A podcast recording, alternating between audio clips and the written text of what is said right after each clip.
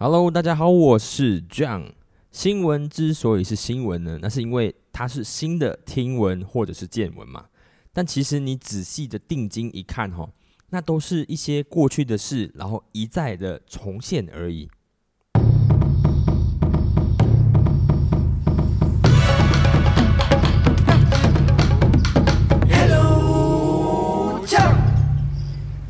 Hello，大家好，我是 John，欢迎大家回到我的节目。Hello John，今天呢，我的身边没有特约主持人哦，今天又回到 Hello John 我们自己的本身的独角戏的环节哈，但是我还是会秉持就是做节目的一贯的原则哈，把节目的单元给做好，所以大家先不要转台哦，留下来，留下来。OK，那今天呢，我们上架的时间稍稍晚了一些哈。原本我是预计在每个星期五的早上八点半的时候，节目就会安排上线。但是呢，呃，这个星期出了一些小小的一些问题哈，所以我延迟到今天的下午才来上线，就是星期六的下午。希望大家可以呃不要太多的批评哈。OK，啊，可能或许根本没有人就是在在意就我的上架时间吧哈。因为我发现，其实我发现我每个星期五上架之后啊，当天。的收听率都不会是非常不是最好的时候了啊，呃，反而是呃星期一、星期二左右的时候哦，那收听率才会上来。所以搞不好，其实大家可能更倾向就是星期五六日的时候是一个放松休闲的时候，像我这种哦需要去呃听一些新闻的啊，听一些讨论的啊，可能大家比较不希望在假日的时候听啊，但也 OK 哦。但是我暂时因为录制的时间限制哦，所以我自己本身也没有一个更好的录制时间，只是。可以在可能星期三或星期四的时候，呃，邀请朋友们来一起录制，然后星期五的时候上线。所以目前还是安排在星期五哈。但是这个星期我是相相对比较忙一期啦，因为我呃，主要是我可能我最这个星期其实我身体也不是很样的舒服，然后再来是我的呃姐姐他们就是从台湾回来嘛，然后我爸妈也刚从台湾回来，所以就呃一起在这里就可能多聊一些就是呃家庭的时间哈。然后自己，然后找时间出来录制，就稍稍的，就是比较没有时间，所以一直到星期六的时候，我可是我想说，今天这个礼拜一定要生出来哈，保保持我这个呃最近的这个趋势哦，每一个星期都有更新哦，这是我现在呃尽量一直让自己在做的一件事情了哈。然后呢，今天呢的 Hello 酱虽然没有特邀的主持人，但是我们的节目的呃这个流程还是一样的哈，所以呃大家我们就直接进入一起进入我们的第一个单元，世界就是这样吧。好，那回到我们这个节目，世界就是这样。今天是我单纲主持哦，但是我也不会直接选四篇哈，今天我选了两篇哦，两篇这个世界新闻来讨论哈。其实我觉得新闻像我刚刚一开头讲的这样子哈，新闻之所以是新闻，那它应该是新的见闻或者是听闻嘛。但是呢，其实很，我觉得很遗憾的是哦，其实呃，新闻它其实并不是真的那么新哦。其实世界的事情大家一直在重复，一直在重演哦。但是我们一直没有去吸取过往的教训哦，让我们呃为我们的往后的日子形成一种借鉴呢，所以它才会一直重复，只是它发生在的地方不太一样而已哈。然后今天带来的第一则新闻呢，是关于到呃，就是法国的新闻。我不知道大家就是其实有没有在关注到呃，最近其实法国呃有一个比较严重的暴动事件呢。如果没有听闻的话，那你可以在今天的 Hello 酱上面了解一下哈。我们帮大家就是重新整理一下，让大家可以了解一下法国最近到底在发生什么事情。其实我觉得很可惜的啦，因为我们其实发现自己本身哦越来越少在接触国际新闻。呃，其实也不用说国际哦，我们不要常去到法国、去到欧洲这个地方哦。老实说，我们可能连 maybe 连新加坡最近在发生什么事，我们可能不知道。大家有知道说，其实新加坡正在准备要举行，就是二零二三年他们的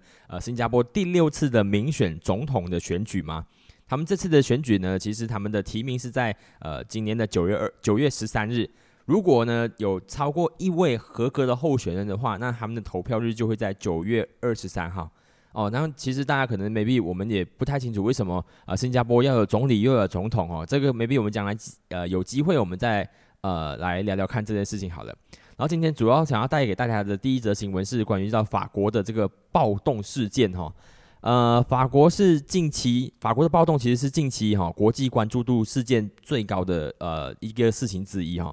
其实有很多人就是在网络上搜寻说，哎，为什么会暴动？但是我相较，我觉得比较可惜的是，马来西亚的我们这边本地人的这个，呃呃，网络新闻啊，相较还报道的篇幅也比较少。那其实这件事情其实演变的那个程度其实是很很很剧烈的哈。呃，主要的暴动原因是什么呢？是因为在六月二十七号的时候，就在今年的哈，在法国的阿尔及利亚和法在法国有一个阿尔及利亚和摩洛哥的混血。啊，青年哈，十四、十七岁的混血青年，他就驾驶了一台他的他的轿车啊，宾士的轿车呢，在巴黎的这个西部近郊，然后因为遇到警察的临检哦，但是他没有停车，然后就被近距离的射杀身亡。然后这起事件呢，就有民众就觉得说是警方疑似滥用权力哈，就是他的。呃，权力滥用泛泛泛滥的哈，然后再加上事后呢有尝试去误导真相的这个嫌疑，然后使得外界呢其实就非常的愤怒哦，然后以至于接下来在法国啊各地的示威跟骚乱呢四起，甚至呢这件事情引起了国际的关注的程度是非常之高的哈，呃甚至可能 maybe 有些人呃已经忘记俄乌的战争，可是还记，可是他知道现在法国正在暴动哦。然后呢，呃，根据就是《卫报》的报道呢，就是朝朝着那个呃十七岁的青年开枪的这个警员呢，已经遭到检方认定呢，使用的枪械情况是不合理的，然后是以故意杀人罪，然后逮捕跟起诉，然后最后呢，这个事后了哈，这个警员是有向家属那个这个十七岁的青年家属道歉的，也强调他自己并非故意杀人，只是基于。那个那个十七岁死亡的青年呢，开车冲撞他人才会扣下扳机的，OK。然后就是事件呢，有鉴于这个呃青年呢，他十七岁青年拥有非裔的血统啦，然后呃让外界就怀疑说，这个远景开枪除了执法过当之外呢，是否也有种族歧视的这个嫌疑？然后这起事件之后呢，有很多的民众开始上街头抗议了哦，高举的那标题是。呃，就是希望可以帮这个十七岁的青年呢拿贺哦，然后来讨回一个公道哦。然后可是呢，随后哦，这个示威的活动啊，因为越来越多的人加入和响应哦，他的情况就渐渐的失控了。然后一直失控到什么程度呢？就演变成了这个全国性防范的一种呃全国暴动哦。我们说暴动跟示威都不太一样哦，示威可能我们举着呃这个牌子跟旗帜在街头，在一个呃受管辖的范围内，然后以呃游行的方式来提出我们的事诉求哦。但是暴动的话，就表示说他已经有骚乱了哈，啊有制造别人的不安，然后或者是影响到别人的生活了哈。所以在这几天的这个全国的暴动的情况下呢，有很多的无辜的路人呢是遭遇到袭击的。而且呢，路边的车辆呢被破坏啊，然后被呃纵火啊，学校也有被纵火的状况哦，商家的门窗被砸坏哦，然后市政厅啊，或者是很多公家机关呢，都一直在呃被袭击，哦，甚至有示威者开车会冲就冲撞这个呃巴黎南方市政哈拉伊莱罗市的这个市长，所以。他是开开车要冲撞他的住处了哈，也不是他的本人呐。但是这些行径都是一个非常激烈哈、很很吓人的一些行为啦。然后这个事件呢，呃，在法国的公共道路上呢，至少发生了两千五百六十起的火灾，然后一千三百五十辆的汽车啊遭烧毁，然后两百三十四起的建筑物毁坏或者是火灾的事件哦，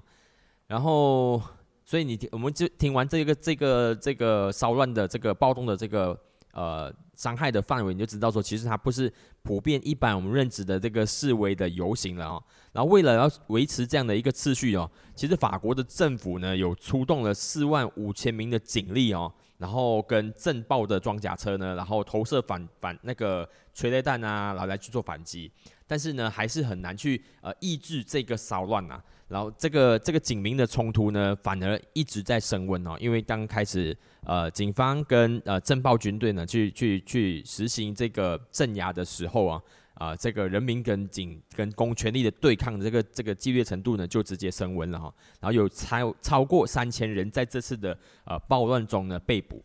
然后起初呢，这个参与者呢，这次的参与者呢是。呃，以就是跟这个十七岁的那个青年，这个死掉的这个青年呢，然后有相同的移民背景的未成年人加入为主哦。但是呃，后期呢就开始发生说有很多部分的呃这个不同的族裔哈，或者是不同阶层的人哦，都纷纷加入到这次的这个示威的这个活动当哦当中哦，所以才慢慢的难以再掌控哦。所以这一次的逮捕的这个抗议的活动中呢，有三分之一呢就都是年轻人哦。然后那个法国的总统马克宏也说呢，就是让孩子留在家中呢是家长的责任哦，国家没有义务替他们行使这个责任哦。甚至呢，他还提出希望说，TikTok 啊、啊 Snapchat 啊等公司呢，向当局披露那些曾经利用这个这些 social media 来发起作乱和宣传暴力的这个人的身份。所以，呃，现在这个法国这个事件其实就一直演，当然最近的状况是稍稍的比较啊好一些哦。但是在前阵子的时候，在前上两个礼拜的时候，其实是呃全球非常关注、非常大的一个状状况哦。然后这法国的暴动呢，带来什么样的影响呢？其实法国的暴动不只是大众运输公大数大众运输或者是公共设施被破坏而已哈，然后也有许多的民众的这个私人财产哦，店家的私人财产呢被破坏，然后街道呢一片混乱啊，然后开放的那个户外座位的产业者啊，或者是呃办一些活动的这些这些呃活动的主办方啊，都受了很大影响哦。然后法国的经济呢，当然想必的哈，就是会产生不小的冲击。然后这一次的这个事件呢，带来很多的讨论啊，哦，包含就是有没有执法过当的这个状况啊，然后有没有种族歧视啊，然后关于就是我们的偏乡的社交的发展啊，青少年的问题呀，也很多都一直在呃，就是浮出台面让大家去讨论啊。所以呃，这是这个法国这个最近的这一些这一些这个视为暴动的这个讯息资讯啊，我也希望说就是有机会可以在这个我们的这个 Hello 江这边跟我们的听众们。就是好好的分享一下这个国外的一些资讯，然后呢，我我就想说，每次我看这些新闻的时候，我就会在思思考一件事情哦，呃，有没有可能我们来思考这件事情的呃始末啊，或者是将来有没有可能在我们马来西亚这边可能也会发生这样子哦？我们先先先说一下哦，新闻之所以它是新闻，它是新的这个呃听闻或见闻嘛，但是其实这个法国的示威的活动呢。他，你看起来哦，如果想必那如果大家有追踪一些呃这些社会运动的话，你也知道说，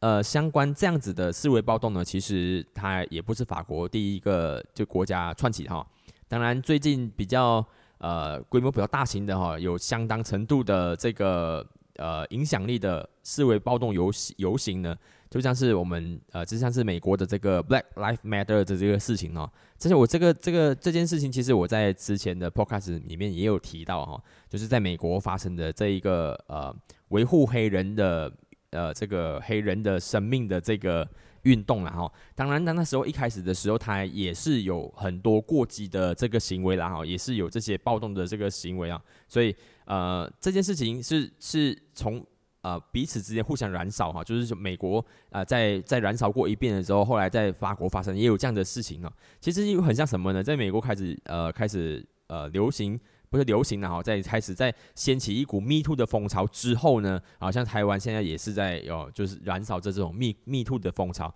一直到现在可能 maybe Malaysia 开始也有一些星星之火哈，开始要要要燃烧起来了哈，所以。呃，这些都是其实它它不是它不是所谓的真正的新闻呢哈，它当然它发生的地点不同，但是其实那事件的本质还是一样哦。像这次的事件，它的本质其实就是一开始就有有类似有歧视啊，或者是执法过当的一些问题了哈。然后我们再来想说，就是呃，回到马来西亚哈，我们觉得说，呃，这样的一起事件呢，在马来西亚有没有可能会就是会浮现出来哈？但我们就是在思考一种，就是在马来西亚哈，呃，有一个很奇怪的一个一个现象哦，因为我们知道哈，在国外哈，比方说在在美国好了，你知道哦，我可能 maybe 少数的族裔哦，就是像是呃像是黑人啊或拉丁裔啊啊，他们可能 maybe 就是会有很多想要争取自己的权益或者是争取平等的这些这些呃呃举措了哈，然后在马来西亚呢。你会发现到一件事情是，呃，我们的少数主义可能是像是我们的呃真正的少数哈，可能像是呃一般我们土生原住民啊哈，然后还有像是我们的呃华人啊、印度人这些比较少数的呃这个马来西亚大众的居民，我们会觉得自己是这个国家里面的这个弱势，但其实呢，换一个角度来看呢，就是这个国家大众啊，就是我们的马来族群呢，也会觉得自己在在这个国家在某些的层面上面也是相对弱势的。所以这个国家好像看起来哦，在马来西亚很奇怪是哦，我们这个国家好像全部人都是都是弱势哦，哦都是弱势，都在好像都在一直维护自己的权益的这个状态哦。所以，嗯，再看看现在目前这个马来西亚的这个六州选举的这个呃选战之前的一些铺陈哦，就可以看到说。像我们的敦马哈蒂尔哦，他也很喜欢，他一直最近一直在我们的 social media 上面，一或者是记者会上面，就是发表一些呃非常激烈的言论哦，来表示说，就是国家城市是呃就是马来人的马来西亚哈，然后甚至是有提有提到说，就是马来西亚呃这个国家，如果我们去谈多元的话哦，其实它是违宪的哈。这是因为我不知道大家其实应该应该都有关注到了哈，因为这个这个马哈蒂就在我们的。呃，我们国家里面其实是算是就是新闻的呃，新闻你他一出新闻，大家就是蜂拥而至的，然后你你一定会被他的新闻扫到了。就马哈德就是在对马哈德在他的自己的呃飞书上面，就是说他捍卫他此前有关就是宣扬多元种族呃国家的这个这个舆论呢，其实是违宪的这个言论啊。所以他说马来西亚联邦宪法并没有阐明马来西亚是一个多元种族的国家哦，所以。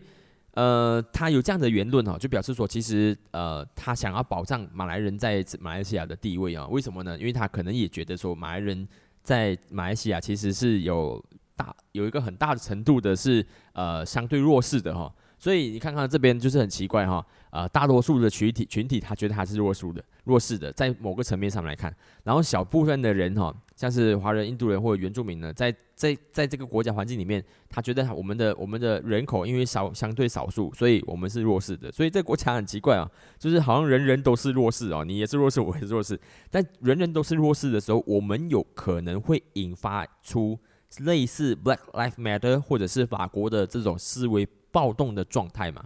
哦，所以大家这个也是可以，大家可以去思考的一件事情哦。呃，在我们马来西亚，我们这边比较常在谈论到的是，就是也不是警方的执法过当的问题，而是比较比较常还是在谈的是，呃，就是呃贪污受贿的这件事情上面呢。所以，我们马来西亚有没有可能，就是某一天也会因为就是族群之间的呃纷争，造成就是大规模的示威跟暴动游行呢？在我看来，感觉上好像是不会的哈。首先，呃，我觉得这个国家里面的，呃的人，我们的我们的人哦，就是因为都觉得自己是相对弱势的人哦，可能 maybe 我们会彼彼此相对仇视。相较于就是某一个族群跳出来，或者是某个族群跳出来之后，有其他的觉得应该支援你的，就是其他族群也加入你的阵营，来在个这个国家里面借由呃希望这一场示威暴动来。呃，就是争取某一个特定族群的福利的这样的一个举动呢，我觉得相对于这样的举动哦，马来西亚这个国家，呃，其实可能更可能会发生的是类似就是呃族群之间的排挤这样的一个事情哦，哦大规模的族群排挤的这样一个事情哦，因为呃我们目前的国家正正正在很多的很多政政客正在操弄这样子的这个气氛嘛哈，所以更可能会发生的事情，其实我觉得。比较不会是就是互相跳进来某个阵营里面，然后去彼此争取你的你的权益这个部分，反而还有可能是互相排挤这个事情。所以呃，以这样的事情来看马来西亚的话，我真的很希望就是马来西亚可以在呃有机会哈，老实说，你喜欢讲这样讲不好哦，但是。当你看到就是像是 Black Lives Matter 这样的事情发生的时候，在黑人的这个维权的这个阵营里面，你发现有很多的不同的主意哦，有有白人哦，有拉丁裔哦，有有墨西哥哈，有哪里的人就是就是会投入到这种呃这个示威的这个队伍里面来为他们的族群发声哦。然后像是在法国这这场这场游行的过程中也是。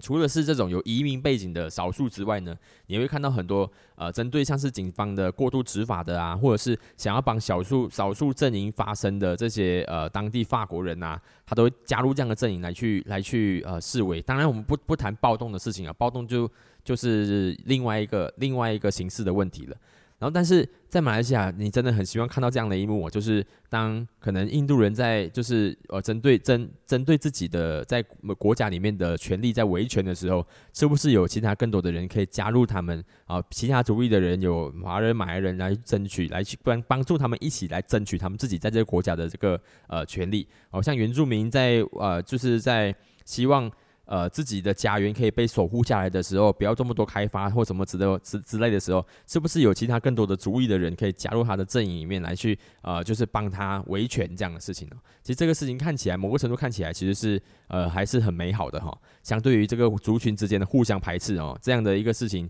啊，我觉得我觉得还是相对比较美好的哈。所以。呃，这场这场事件呢，当然我相信应该很快的、慢慢的就会落下帷幕了。但是，呃，先激激起来的这个讨论呢，是可以很很呃很值得大家去深入的再去思考的啊，包含就是马来西亚的部分哈。好，这是我今天带来的第一个啊新闻，就是法国的暴动跟骚乱的事件哦。然后再来是我想要跟大家讨论的第二个呃新闻呢，也是国外的新闻。然后这个新闻我觉得跟马来西亚也是息息相关的哈，我们来看看一下。呃，这个新闻呢是美国最高的呃法院呢废除了大学招生哦，以另类的呃这个政策来招生，然后以维护真正的平等这件事情哦。我相信这个事情应该在马来西亚这边呃掀起的舆论也相对较少，所以我想要带来给大家看哦。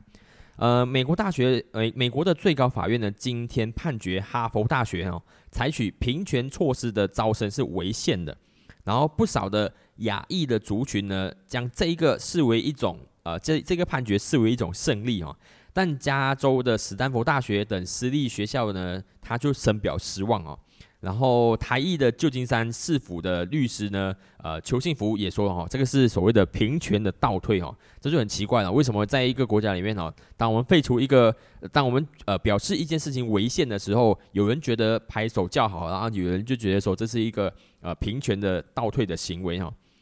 呃，美国最高法院呢审理哈佛大学和北卡罗来纳大学招生争议的并案哦，今天裁定这两所学校采取的平权措施哦已经违宪了，认定学校不该将种族作为招生考量的原因哦，所以大家听到关键字嘛哦，种族不会成为招生考量的因素哦。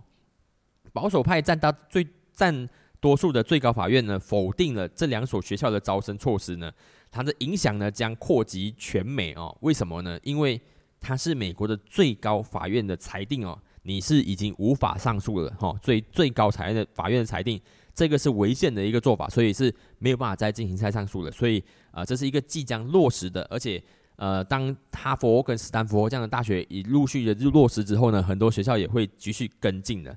然后我相信呢，其实大家应该呃不是很了解，就是说为什么这个。呃，国这个美国在做这件事情的这个前因跟后果哦，当然他真正做这件事情的原因是什么？主要就是因为在美国，他也是为了保障，就是呃这些顶尖大学，他可以有啊不同的人种哦，在这个学校里面上学哦，所以不同的人种其实他都会有一些呃不同的加分制哦，在他们的。呃，当然，他的考试的那个那个获得获得分数的方式，这里我都不太明白。但是，呃，他是有给他保障的一些名额的哈，一些一些加分的一些呃呃机制的哈。然后这次的这个判决呢，是希望这些学呃是不是希望啊？是要这些学校呢，就是废除掉这些以种族啊以种族来评量的这个呃这种这种制度。所以就不再有说，就是为了我接下来会给就是拉丁裔的多少分啊？我给美呃呃非美裔的非裔的人哈，就是非呃就黑人哦，会有多少的加分等等之类，就没有这种事情了。所以呃，这样当没有这种事情的时候，到底是它是一种公平的做法呢，还其实还其实还是呃它是一种平权的倒倒退哈？这是很值得大家去去思考的。为什么呢？其实像是在呃。呃，台湾好，在大学申请大学的时候，其实大家应该也呃，有些人肯定知道。我记得我之前我的呃，我的朋同学里面，其实就有一些像是什么繁星计划啊，或是以一些体育之优啊等等的方式呢，就是进入到台湾的一些顶尖大学的哈。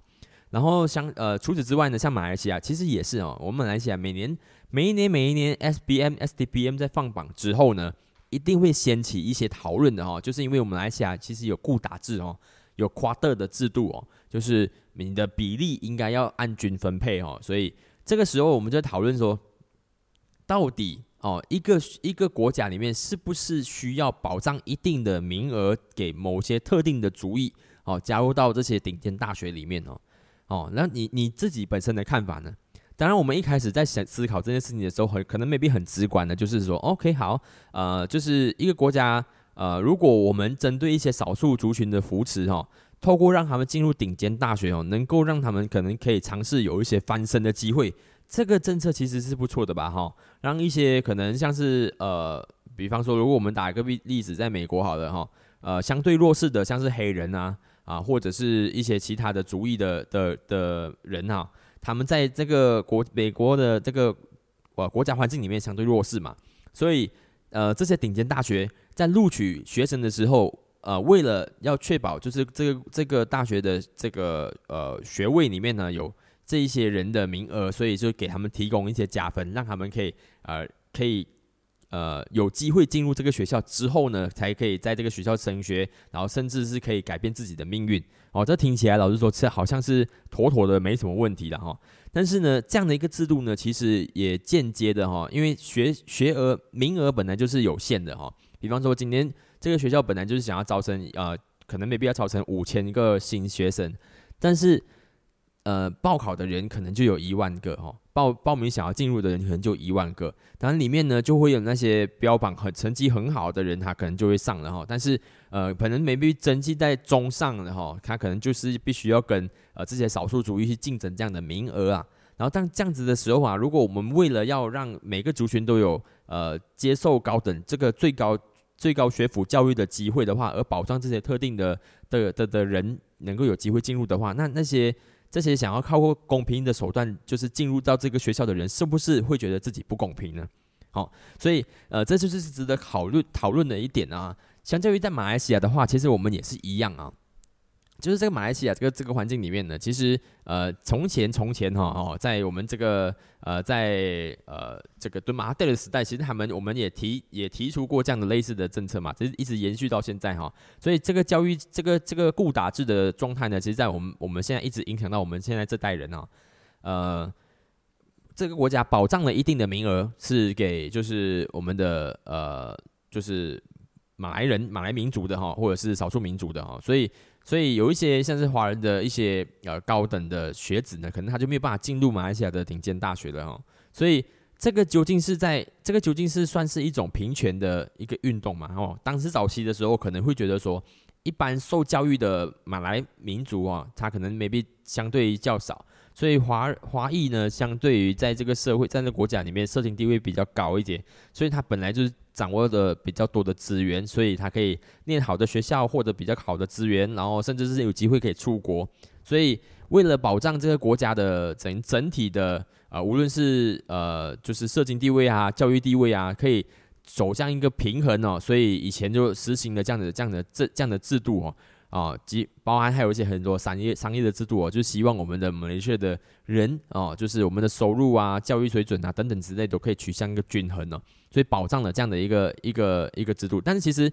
有个很奇怪的事情，就是因为我们马来西亚保障的是大多数人哈，保 大大多数的群体哦。然后在美国谈论的时候是呃，希望这个少数的非裔哈，这些黑人这有机会有更更有机会可以接触到这种高等的教育等等之类的，所以。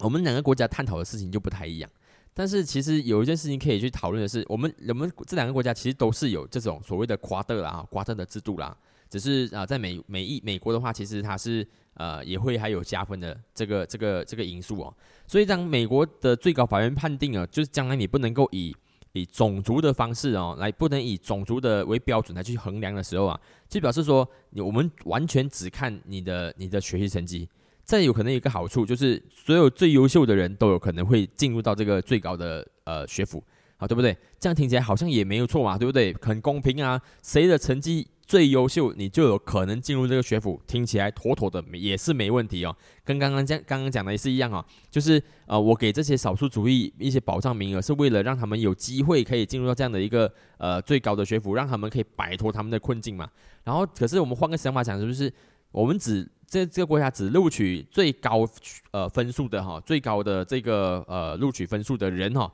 就表示说也是没问题嘛哈，因为你成绩高，你读的书很好啊，你就进好学校啊，这听起来也没问题哦。但是其实它是不是也有可能哈，也是某一层某一种程程度的这种剥夺哈，就是本来我们要了解啊，就是呃有些时候我们在这个国家里面掌握的资源较多，它就我们就可能会比较有更好的成绩出来。你们了解我的意思吗？就表示说，今天你在山里面念书，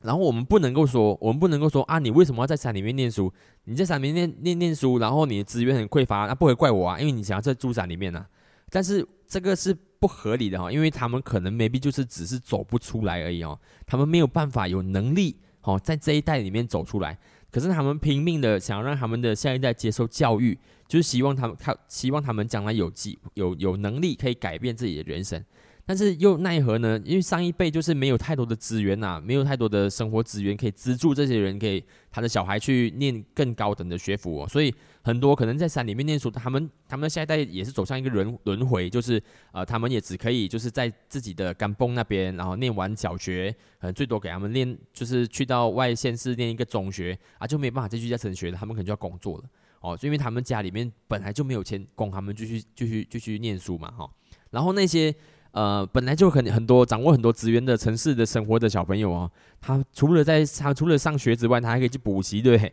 补习完之后还可以参加很多社交活动啊，可以去参加画画比赛啊，哦，参加运动会啊，还可以有很多很标新的课外活动的奖项哦。但是那些比资源比较匮乏的呃这些区域的小孩哦，他可能就没办法了哈，他的其他的课余活动可能就是种田哦，或者是就是帮妈妈去割胶哦。哦，这些东西如果没有办法被列为呃，就是升学的考量的话，那他就是真的是相对弱势的。所以大家理解我我我们我今天想要提出的一些问题嘛，就是究竟针对少数族裔或者是弱势族裔，我不说不一定少数就是弱势的哈啊，因为这是一个相对的问题啦。OK，就就究竟哦，针对弱势的族裔哈，提供这些在教育。上面的这些呃加分啊，或者是呃提拔的这些呃考量啊，是其实是对呃国家的平等是有帮助的吗？还是其实是有害的？这也是大家可以去思考的问题。然后，当然现在这个新闻呢，美国那边已经裁定了，就是呃。这一件事情是违宪的哦。当接接接下来的所有的学生学生的录取呢，是不需要在你的主意那边去勾选的哦。你不需要勾选你是拉丁裔啊，还是还是还是华裔啊，还是那个呃，就是黑呃黑人呐。你不需要勾选这个东西的哈，你只是看你的，我是看你的学习表现跟你的活动表现而已。所以这是这个评量的方式好，所以将来你的人生经历可能不太是呃一个判断的方式哦。然后这国这个学校也不会因为哈，就是想说哦，我们有固定要扶持的某些主义，所以我会有一些名额是特定给他们的，有没有这件事情呢？好，这件事情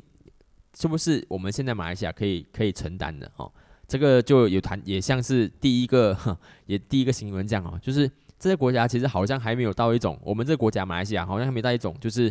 呃，彼此可以帮彼此啊，不同的族裔可以帮不同的族裔去争取他权益的这个时候啊，因为现在这个这个国家还处在一种分化的阶段啊，我们还没有办法走到一种，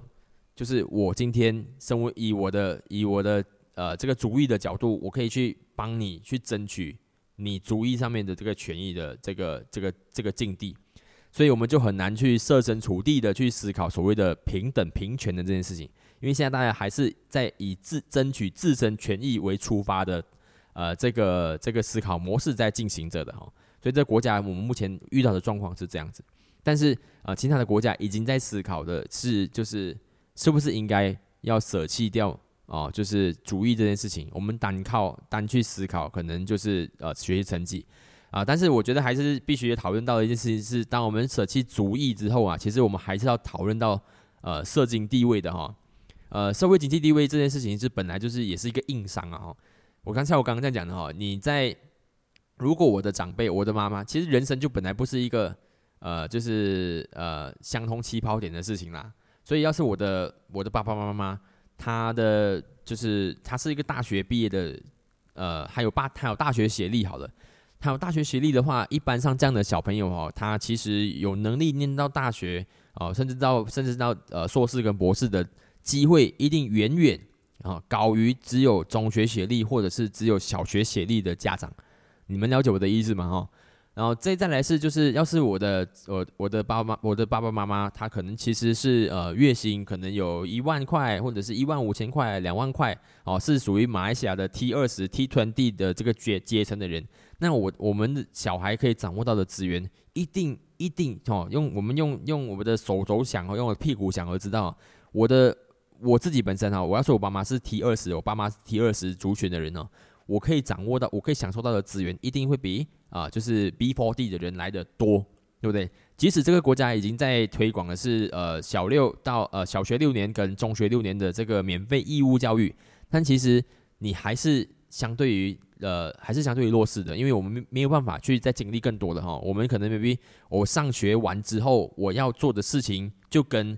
呃就跟 B four D 的小孩哦，他们上学完要做的事情不一样，可能我就是如果我是 T twenty 的家庭的呃的小孩，我上学完之后，可能我的课余活动是学。钢琴、学吉他、学芭蕾舞啊，学画画哦，学法语、学德语、学英文哦。但是呃，B four D，要是我是 B four D 家庭的小朋友的话，那我可能我的放学时候，我的工作就是要帮家里做家务，或者是我帮家里开档卖拉西人嘛哦，或者是我要怎么样，我我可能 maybe 呃也只能够呃跟我的小朋友去，我我的几个小朋友的好朋友一起去附近的公园踢足球哦。没办法，就是在让自己的其他的领域掌握到更更导更好的这个呃资源哦，所以这就是所谓的，即使我们撇除了就是种族之外的事情之外呢，之后呢，其实呃社会经济地位这个部分呢，其实也是一个很大的因素哦。所以究竟哦呃呃究竟呢，就是这些教育的这些呃平权运动呢？是不是真的可以让这个社会真正走向呃平等呢？这是我觉得可以让大家继续在呃就是在讨论的。你们大家可以自己去再去脑袋里面好好去思考一下哦。这是今天可以丢给大家的一个呃想呃思考题哦。在对于马来西亚的话呢，我就是觉得说就是我还是老老样子了哈。我们这个国家好像人人都是弱势群群体哦。当我们在谈论说呃这个国家的呃这个福利的时候，你会觉得说。嗯，呃，这边的我们所谓的呃原住民或者是我们的马来民族哦，就是他掌握了这个国家比较大大部分的福利哦，有津贴、有福利等等之类的哈。他们谈论到这个国家的这个呃社会地位哦、经济地位的时候啊，你会觉得说，哎，华人好像又掌握了什么部分的一些这些呃资源哈。然后我们就是常常可以呃家庭一般上都是可能是 M 呃 M four M M four D 之间的这种阶阶层哦。所以，呃，在不同的呃面向来看的时候，就会看到很多呃，就是自以为自自己觉得自己是弱势的这个这个族群呐。所以马来西亚就是属于一个比较稍微稍微还在比较混混乱的一个阶段呢啊。啊，当然很希望看到马来西亚有机会走向就是彼此主义会彼此主义争取啊互相权利的那种时候啊。但是我相信应该我们还有一条很长的路要走。OK，今天所以今天这个世界就是这样呢，就是带来两则新闻。第一则是啊关于法国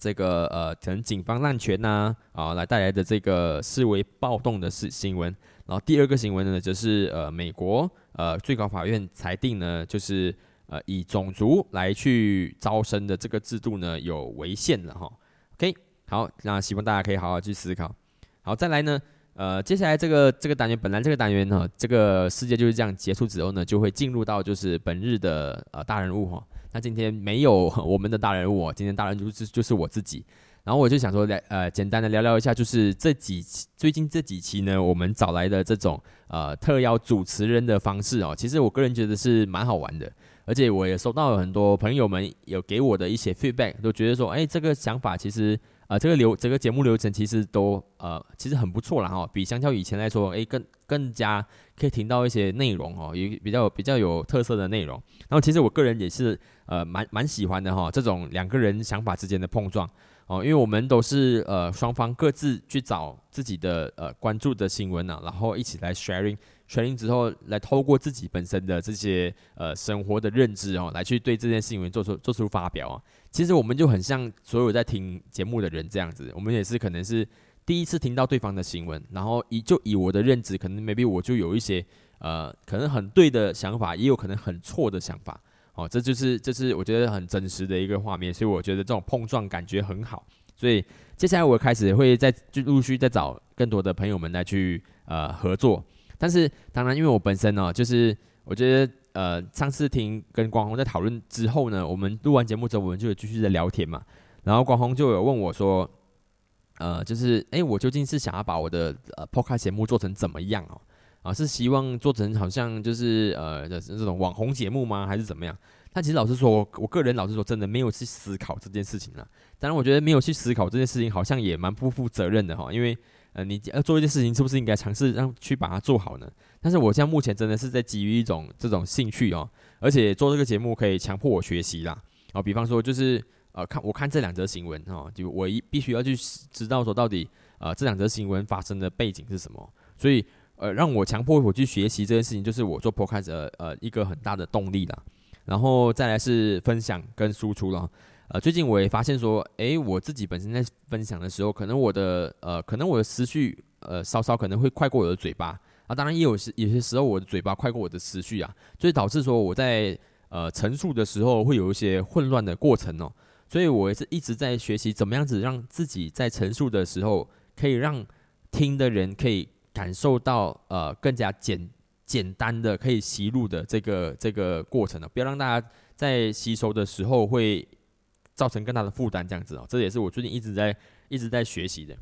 然后呃，我就觉得说，像广红就问我说，哎，他就觉得说，一般上他他观察到 podcast 是两种嘛，一种就是呃有一一个人哦，他跳出来做 podcast，他的中间有主题性，他就想要就是呃针对某一些特定东西去去去探讨，比方说专门研究经济的。哦，或者是专门研究文学的，哦，或者是专门就是阅读一本书的，啊，这种人，这种 podcast 的这个频道就很容易吸引到吸引到受众哦，就是喜欢经济的人就就可能 maybe 会连着这个这个频道，然后一直陆陆续听。然后我呢，这种是属于第第二种的，就是访谈型的，哦，我邀请别人上来做访访谈来聊天。可是，一般呢，这我们这种呢是，如果我是一个名人的话，那我的节目效果就会很好，因为我本身就可能就是会吸引到一些受众。啊，就会有人在听，但是我很可惜，我就我就不是一个名人哦，我就是一个 nobody，但是我就我就以这样的方式在进行。但我个人觉得说，就像我刚刚讲的嘛，就是我现在在做这样的的时候，我觉得他的节目的效果是呃，也不是说效果，而是他他可以激发出来的这个呃这个呃脑袋哦去思考的这个涟漪其实是蛮大的，所以呃我也比较喜欢去跟人家做聊天，比方说现在我们在聊这这个新闻哦。我聊了两两则新闻，一般上如果是有人的话，有其他的特邀主持人的话，那可能就会他会提出他的想法，然后我们就可以再针对这个想法呢，好好再去深入的讨论一下。其实这两个主题，要是要是放在跟有特邀主持人一起讨论的情况下，我相信 maybe 一个小时、一个半小时都聊不完哦。但是如果只有一个人的话，那只有这是我的想法而已啊，你们也听不到辩论的环节，所以相对就讲相对可惜一点。所以我即使不是名人，我其实还是会很希望就是以。呃，有特邀主持人的方式来继续看看其他人的脑袋，就是究竟是怎么样去思考一件事情的，这是我最接下来最想要继续一起完成的事情了。